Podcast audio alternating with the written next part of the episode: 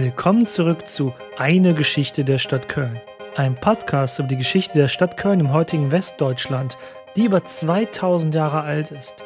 Aber bis diese Stadt zu dem wurde, was sie heutzutage ist, hat diese alte Stadt am Rhein eine bunte und reiche Vergangenheit hinter sich. Sie kann daher als Mikrokosmos der europäischen Geschichte gelten. In diesem Podcast könnt ihr der Stadt beim Wachsen zuhören.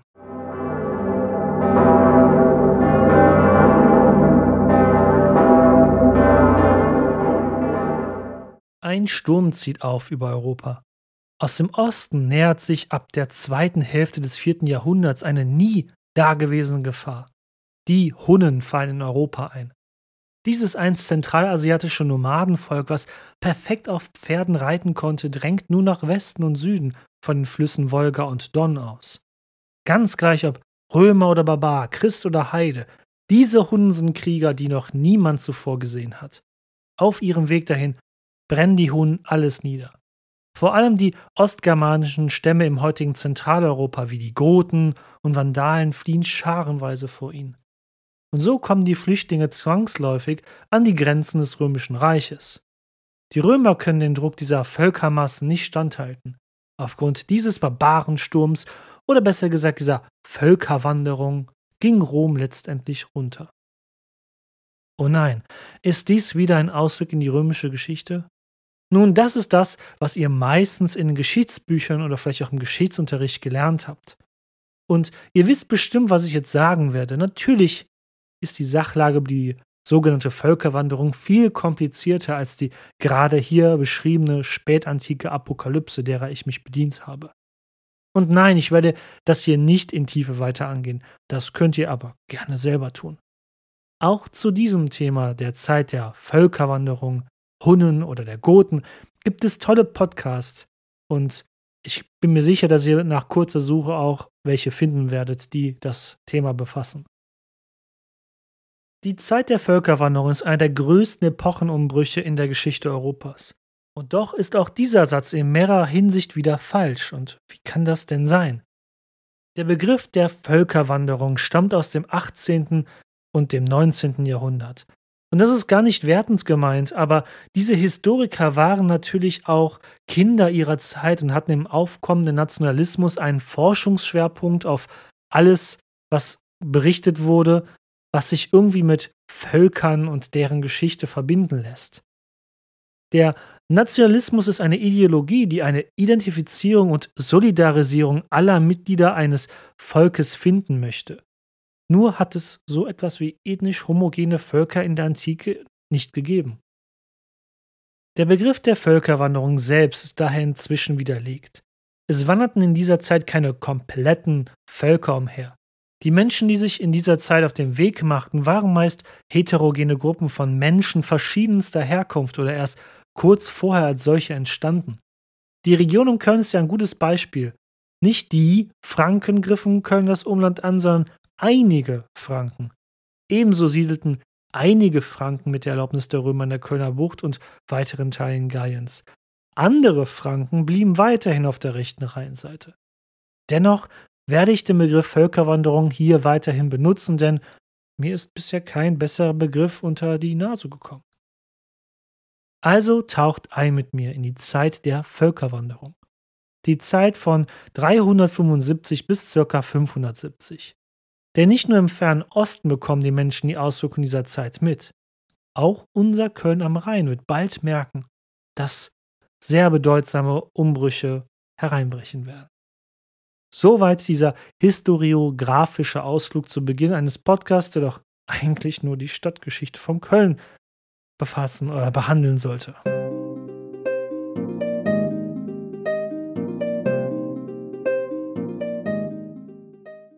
Richten wir unseren Blick doch zurück an den Rhein. Köln zu der Zeit der Völkerwanderungszeit. Um es ganz kurz zu fassen, Köln hat in den Jahren 375 bis 400 eigentlich vergleichsweise Glück. Die Verbände von barbarischen Eindringlingen wie den Vandalen, Westgoten, Alanen etc. ziehen meist südlich von Köln vorbei. Über den Balkan, durch Italien, Gallien, Spanien oder gar nach Nordafrika. Wie gesagt, wenn ihr dazu mehr wissen wollt, informiert euch gerne in den Podcasts, die ihr nach sehr kurzer Suche finden könnt über diese Themen. Wie es um unsere Stadt um das Jahr 400 stand, ja, das können wir so oft wie in dieser Epoche meist nur durch die Archäologie ergründen. Doch in einem Fall haben wir Glück und können auf eine schriftliche Quelle zurückgreifen. Auch wenn es eine wirklich nur kurze Erwähnung in einer einzigen Schriftquelle ist, quasi ein Listeneintrag. In der sogenannten Notitia Galliarum wird Köln als Civitas Agrippinensum aufgeführt. Die Notitia Galliarum ist ein um das Jahr 400 zusammengestelltes römisches Staatshandbuch. Es listet die 17 gallischen Provinzen mit insgesamt 115 Gemeinden, sieben Festungen und einem Hafen auf. Nur erzählen wir es nochmal für euch Zuhörerinnen und Zuhörer. Köln galt ja geografisch gesehen als gallische Stadt, da es ja auf dem linksrheinischen Ufer lag, während Germanien ja eigentlich auf dem rechtsrheinischen Ufer nur lag. Trotz der vielen germanischen Einflüsse vor Ort, der Besiedlung durch die Ubier 450 Jahre zuvor und dem Umstand, dass Germanen immer schon auch links des Rheins gelebt hatten, war dies nun mal die römische Weltsicht seit Caesar hier im Rheinland. Allein, dass Köln in diesem Handbuch erwähnt wird, zeigt, dass es trotz der Plünderung der kurzzeitigen Eroberung durch die Franken im Jahr 355 weiterhin eine wichtige römische Stadt war. Interessant ist auch, dass im Gegensatz zu Mainz, der Hauptstadt der römischen Nachbarprovinz Germania Prima oder Obergermanien, keinerlei Angaben über die Stationierung von römischen Truppen gemacht wird. Dies verstärkt die Annahme, dass bereits verbündete germanische Militärverbände wie der von Franken, die im römischen Rheinland in der Kölner Bucht siedelten, für Köln die militärische Verteidigung für die Römer hier übernahmen, quasi als Franchise-Nehmer oder ausgesourced. Formal blieben aber die zivilen römischen Stellen in Köln und der Provinz die Befehlshaber dieser fränkischen Verbände. Dadurch entstand eine interessante Symbiose hier in Köln am Rhein, die wichtig für die Zukunft der gesamten Region werden sollte. Die in römischen Diensten befindlichen Franken sorgten für die militärische Sicherheit. Die galloromanische Provinzbevölkerung, die weiterhin die überwältigende Mehrheit der Menschen dieser Provinz darstellte, übernahm die zivilen Aufgaben wie die Erhaltung der noch vorhandenen Infrastruktur, den Handel und so weiter. Vor allem die Franken sollten durch ihren Dienst im römischen Heer die römische Kultur zu schätzen lernen. Vor allem was das Christentum angeht. Aber gut, dazu kommen wir noch später im Laufe dieses Podcasts. Viele archäologische Erkenntnisse aus dieser Zeit verdanken wir den nicht wenigen Baustellen in der Kölner Innenstadt heutzutage, die in den vergangenen Jahrzehnten stattgefunden haben. Der Heumarkt, ein großer Platz in der Kölner Altstadt, direkt am Rhein gegenüber von Deutz gelegen, wurde Ende der 90er Jahre von Archäologen umfassend untersucht. Der geplante Bau einer Tiefgarage wurde als Chance genutzt damals, um den Untergrund des Platzes mal archäologisch gründlich zu untersuchen. Mit sehr viel wertvollen Erkenntnissen, die auch Platz in unserem Podcast hier und wieder finden werden. Schon in der Antike lag der heutige große Platz, der Heumarkt im südlichen Teil des römischen Kölns. Übrigens nicht weit vom Ubiermonument entfernt, über das wir in einer früheren Folge dieses Podcasts ausführlich gesprochen haben. Hier allein aus dieser Zeit im frühen 5. Jahrhundert wurde ein 100 Meter langer Bau freigelegt auf dem Gelände des Heumarkts. Solche Gebäude in dieser Größe konnten nur zwei Zwecke haben in der damaligen Zeit, entweder militärisch oder wirtschaftlich. Ein Nachweis von reger Bautätigkeit hier widerspricht daher der These einer untergehenden römischen Stadt, wie es in der historischen Forschung lange der Fall war, was Köln anging. Auch in dieser Zeit wurde der Cardo Maximus, die heutige Hohe Straße, Kölns wichtigste Nord-Süd-Hauptstraße in dieser Zeit und auch bis weit in die heutige Zeit noch hinein, erneuert. Weitere archäologische Ausgaben aus dieser Zeit zeigen, dass trotz aller Krisen die über das römische Reich hereinbrachen, das römische Köln weiterhin ein funktionierendes und urbanes Gebilde war.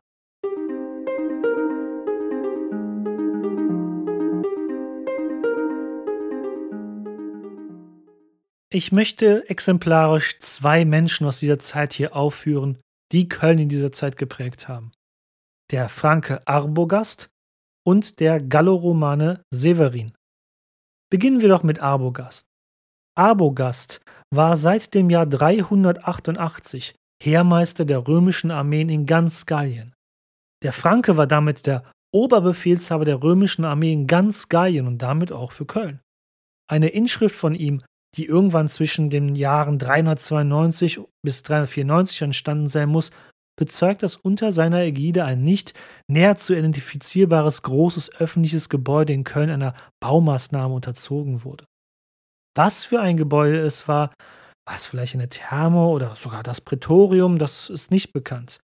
Das Wichtigste für uns ist aber, die römische Verwaltung in Köln war noch aktiv.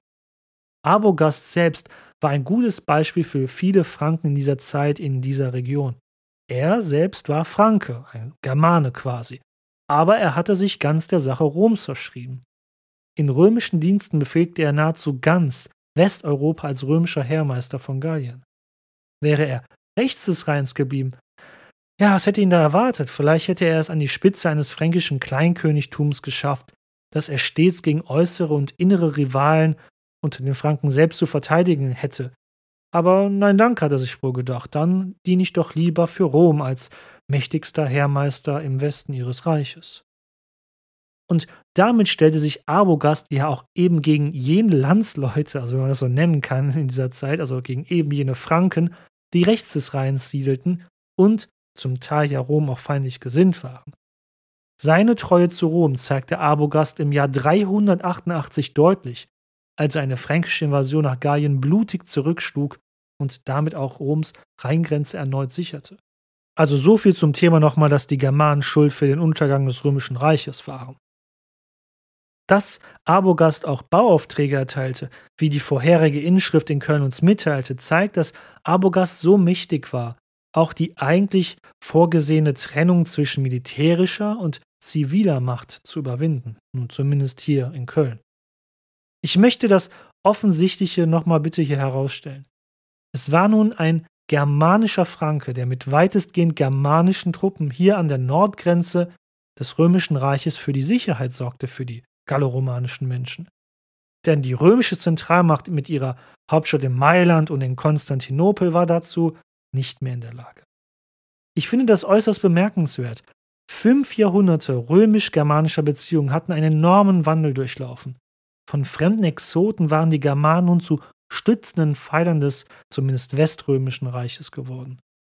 Gleichzeitig gab es Germanen, die das Reich aber auch angriffen, und damit zeigt es sich, ja, Geschichte ist oft viel komplizierter als gedacht.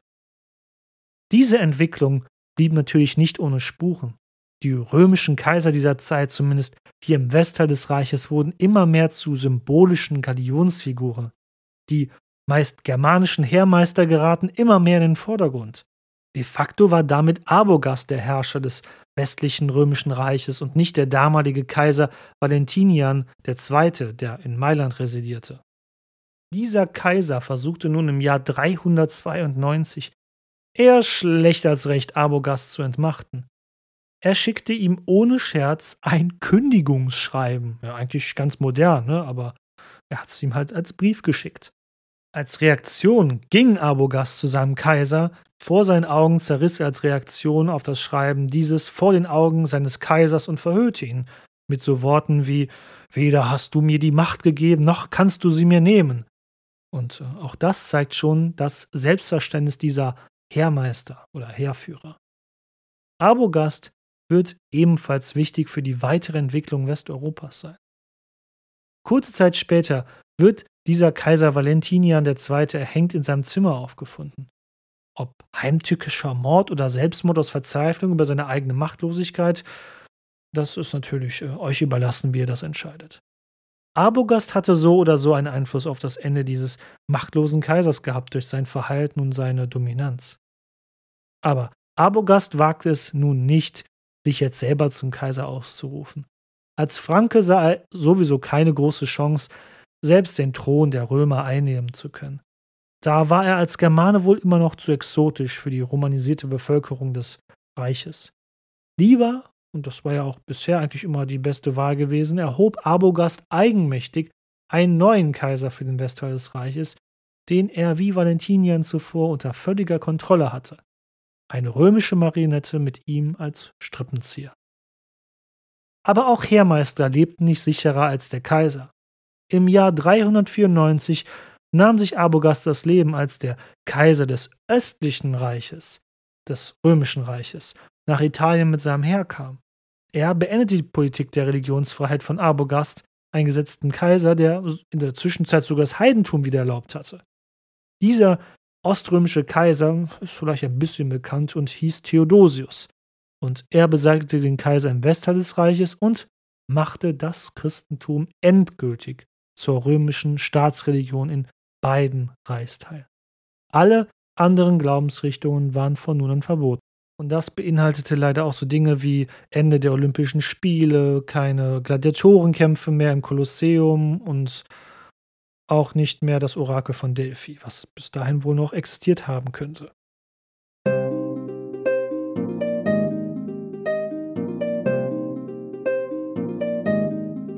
Hallo, hier ist der Zukunftswillem, der dies nach der Aufnahme gemacht hat. Es folgt nur etwas, was ich noch nie gemacht habe, nämlich einen Werbeblock einschieben. Ich habe das noch nie gemacht und bitte verzeiht mir meine Hampeligkeit dabei. Wer diesen ersten Versuch von Werbung nicht hören möchte, und keine Sorge, es wird jetzt hier nicht der Regelfall sein, es ist ein Sonderfall, der kann gerne genau jetzt zwei Minuten überspringen. Aber ich finde schon, dass sich das lohnen würde, denn die Werbung hat natürlich was mit Köln zu tun. Ich fange jetzt hier nicht an, euch irgendwie äh, Metzgereisachen zu verkaufen. Werbung. Ich habe mir vor kurzem das Musical Himmel und Kölle angeschaut, das erste Musical über Köln. So ehrlich will ich natürlich sein, die Eintrittskarten wurden mir bezahlt. Meine ehrliche Meinung über das Stück natürlich nicht. Worum geht es denn in dem Musical? In dem Musical steht der junge katholische Priester Elmar kurz davor, seine erste Stelle als Pfarrer zu erhalten und er hofft eigentlich auf eine schöne Stelle auf dem Lande mit frommen Menschen, saftigen grünen Wiesen. Aber er kommt dann nach Köln und dort erlebt er einen erheblichen Kulturschock über die doch heilig unheilige Stadt Köln und Während er unter dem Kulturschock leidet, lernt er die Porzerin und Braut in Spee Kati kennen, die, obwohl, nein, ich will eigentlich nicht zu viel spoilern, nur so viel, dieses ungleiche Paar begibt sich auf eine facettenreiche und wunderbare Reise durch die Stadt Köln. Ich bin eigentlich ein sehr strenger Musical-Kritiker. Um ein berühmtes Musical mal zu sehen, bin ich sogar extra, ich bin Kölner, ne, bin ich extra nach Düsseldorf gefahren, um es zu sehen. So viel hatte ich mir davon versprochen. Und oh Schreck, dieses Musical, was ich damals gesehen habe, das war furchtbar und hat mich tierisch gelangweilt, dass ich in der Pause gegangen bin.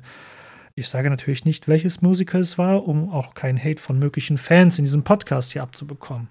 Miau. Aber das Musical Himmel und Kölle, das fand ich wirklich ausgezeichnet. Es ist nämlich so, also ich finde, ein Musical lebt meiner Meinung nach davon, dass es gute Lieder und auch lustige Dialoge und Wortwitz hat. Und all dies hat dieses Musical. Und ich habe bis heute noch ein wirklich ein Ohrwurm von einem Song, den die Pfarrsekretärin, wie man das nennt, die, äh, was sie gesungen hat. Und viele Wortwitze sind wirklich auch ein gekonntes Augenzwinkern über diese doch perfekt unperfekte Stadt, die sich Köln nennt. Also meine ehrliche Meinung, wer noch ein Weihnachtsgeschenk für die unliebsame Schwiegermutter sucht, der kann ihr ja diese Tickets zu dem Stück schenken. Vielleicht entsteht dann doch noch danach eine herzliche Beziehung zwischen euch und eurer Schwiegermutter. Tickets kriegt ihr natürlich im Netz, wo es Theaterkarten zu kaufen gibt, also beispielsweise kölnticket.de. Ende der Werbung.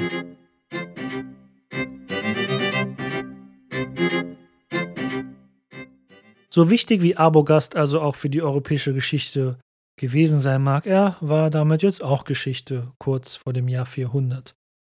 Aber kommen wir noch zu der anderen berühmten Kölner Person, die ich hier erwähnen möchte. Ein berühmten Kölner aus dieser Zeit, der mit Abogast eng befreundet war. Und falls ihr aus Köln kommt, habt ihr bestimmt schon mal von ihm gehört. Oder zumindest all die Objekte, Orte, Gebäude, Straßen, Plätze, die nach ihm benannt sind. Bischof Severin von Köln. Severin ist einer der ersten christlichen Bischöfe Kölns, von denen wir überhaupt wissen. Und ähnlich wie bei einem seiner Vorgänger, dem angeblich allerersten Bischof Maternus, wissen wir leider viel zu wenig von ihm. Vermutlich ist Severin als Galloroman im Jahr 348 in Köln geboren worden. Andere Quellen behaupten sogar, dass er 20 Jahre früher geboren wurde. Und nach so einer langen Zeit lässt sich das auch sicher wohl nicht mehr so sagen. Als Todestag selbst nennt die katholische Kirche den 9. Oktober, jedoch ohne Nennung des Jahres.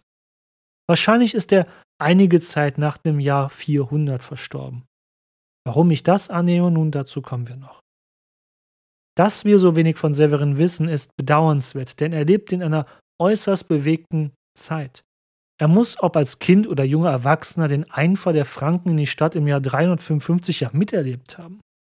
Die erst kürzlich im Römischen Reich legal gewordene Religion der Christen befand sich zu seiner Lebzeit in einer wichtigen Transformationsphase. Würde es ihr gelingen, eine zentrale Organisationsstruktur aufzubauen, oder würde sie sich in viele kleine Glaubensrichtungen abspalten? Dann natürlich ist auch in seine Lebenszeit der Einfall der Hunnen gekommen in das römische Reich ab dem Ende des vierten Jahrhunderts, was für drei Generationen die spätantike Welt erschüttern sollte. Ähnlich wie bei Bischof Maternus, dem Vorvorgänger von Severin, wissen wir eigentlich nur ein einziges Erlebnis aus seinem Leben. Und dieses Ereignis geschah im Jahr 397, genauer gesagt am Sonntag, dem 8. November 397. Bischof Severin tat natürlich das, was man als guter Christ und auch Priester an einem Sonntag tat. Er ging zum Gottesdienst. Er feierte mehrere Messen an diesem Tag in der Stadt. Damals war die Zahl der Kirchen noch überschaubar, sodass er an einem einzigen Tage alle Gotteshäuser der Stadt besuchen konnte und auch die vor der Stadtmauer. Und dort jeweils auch eine Messe hielt. Sicherlich hat es ihn auch zur Kirche St. Gerion vor den Stadtmauern verschlagen. Auf dem Weg zu einer heiligen Stätte, die Severin nach einer Messe aufsuchen wollte, hielt der Kirchenmann jedoch plötzlich inne. Was ist mit euch, Exzellenz? fragte einer der mitreisenden Priester den Bischof. Warum haltet ihr an? Severin. Ja, aber hört ihr das denn nicht? Was sollen wir hören? erwiderten die umstehenden Priester.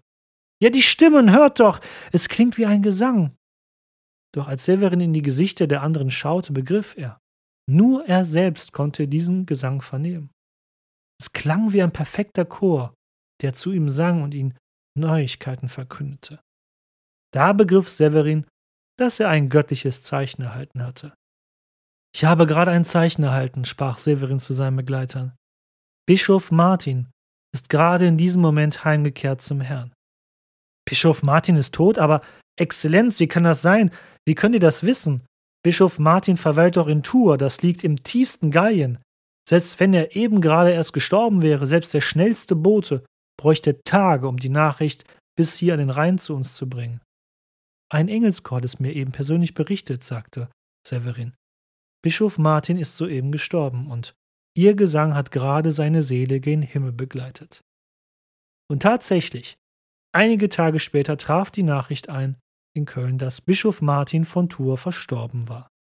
Eben jener Bischof, den wir heute sicherlich alle als St. Martin kennen.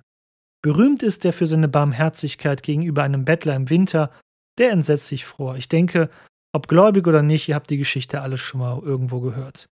Denn kurzerhand schnitt Martin, damals noch ein römischer Soldat und noch kein christlicher Bischof, seinen Militärmantel in zwei und gab eine Hälfte dem Bettler.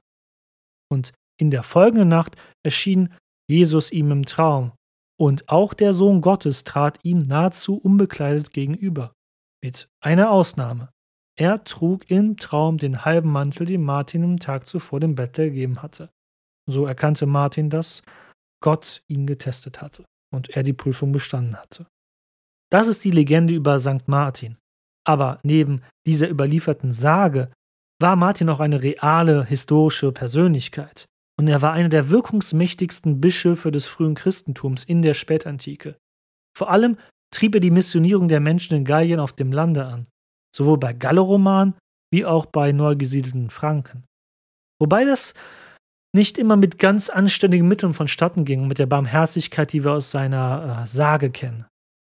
Heidnische Tempel beispielsweise und auch Altäre ließ Martin sehr gerne vor den Augen der entsetzten Heiden zerstören, um zu zeigen, dass die heidnischen Götter sich ja nicht wehren würden.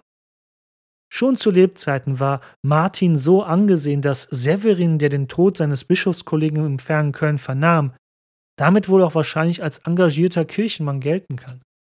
Zumindest laut dieser Überlieferung, denn als Historiker müssen wir natürlich die Quellen immer kritisch hinterfragen. Denn all dies, was sich im Jahre 397 angeblich abgespielt haben soll, wurde erst knapp 200 Jahre später von Gregor von Tours im 6. Jahrhundert niedergeschrieben. Bischof Severin von Köln starb nicht lange nach dem Jahr 400. Direkt nach seinem Tod wurde er auch wie sein Bischofskollege Martin heilig gesprochen. Er wurde auf einem Gräberfeld südlich der römischen Stadtmauer begraben. Zwar nach christlichem Brauch, aber immer noch in der römischen Tradition, das Grab nah an der südlichen Fernstraße zwischen Köln und Bonn zu legen, wo viele andere zahlreiche Gräberanlagen sich ebenfalls befanden. In der Nähe war 350 Jahre zuvor übrigens das Publicius-Grabmal errichtet worden, das wir auch in einer früheren Folge dieses Podcasts besprochen haben und das ihr auch noch im Römisch-Germanischen Museum besichtigen könnt. Hier im Süden vor der römischen Stadtmauer hatte Severin selbst noch zu Lebzeiten und als Kölner Bischof einen christlichen Gedenksaal erbauen lassen und geweiht. Aus diesem Gedenksaal sollte später eine Stiftskirche werden, die natürlich nach St. Severin selbst benannt wurde. Und um diese Kirche selbst sollte sich eines der schönsten Fädel Kölns entwickeln, also meiner Meinung nach. Damals wie heute. Das Severinsviertel. Zum diesem Viertel werden wir sicherlich noch zur Genüge kommen. Es hat viel mehr als nur ein paar Nebensätze verdient, aber das frühe fünfte Jahrhundert ist leider noch nicht der richtige Zeitpunkt dafür. Die Gebeine vom heiligen Severin liegen heute im Reliquienschrein der gleichnamigen Kirche im gleichnamigen Fädel. Stellt ihr euch nicht auch manchmal die Frage, ob da auch wirklich die Person drin liegt, von der man glaubt, dass sie es ist? Nun, im Jahr 1999 wollte man es etwas genauer wissen. Man öffnete den Schrein und ließ die Knochen, also die Gebeine, untersuchen.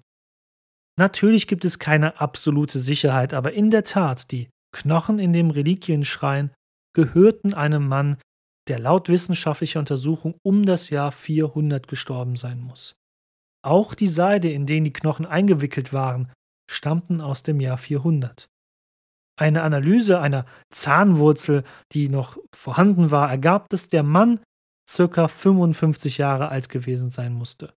Nun, auch das würde passen. 55 Jahre waren damals ein sehr hohes Alter. Es mag also verwundern, aber manchmal möchte auch ich, wissenschaftlicher Historiker hin oder her, nicht immer alles so genau wissen. Eine völlig entzauberte Welt ohne Geheimnisse, Sagen oder Legenden, das wäre doch auch langweilig, oder? Ich überlasse es daher euch, ob ihr glaubt, dass da wirklich der heilige Severin drin liegt.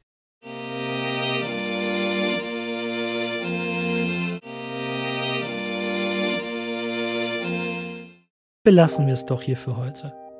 Seid auch das nächste Mal wieder dabei, wenn die römische Ära der Stadt Köln leider, leider zunehmend verblasst. Denn das Jahr 400 markiert die letzten 50 Jahre der römischen Herrschaft am Rhein. Und bevor wir in diese ereignisreiche Zeit starten, sollten wir uns mit einer weiteren, sehr berühmten, vielleicht der berühmtesten Sage Kölns befassen. Der Sage von der heiligen Ursula, die durch niemand anderen oder geringeren als Attila dem Hunnen vor den Toren der Stadt Köln gefangen genommen wird. Und des Weiteren, ich weiß, dadurch, dass dieser Podcast ja die deutschsprachige Übersetzung meines ursprünglich englischsprachigen Podcasts The History of Cologne ist, ist mein Social Media weitestgehend nur auf Englisch und befasst sich mit den Bildern und Themen des englischen Podcasts. Aber ich würde mich sehr freuen, wenn ihr mir auf Instagram folgen würdet. Ich bin wirklich kurz davor, die 1000 Follower zu erreichen. Und ich weiß, es ist bescheuert, nur auf diese Zahl zu blicken, weil es kommt ja auf die Qualität und die Interaktion mit den Zuhörerinnen und Zuhörern an. Aber ich wäre doch froh, wenn wir einfach diese schöne runde Zahl erreichen würden und danach wäre mir auch alles egal, ob wir dann 1000 bleiben oder ein bisschen mehr werden. Aber es wäre ein schönes Jubiläum, so kurz vor dem Ende dieses Jahres. Vielen lieben Dank und nochmal Machet Jod.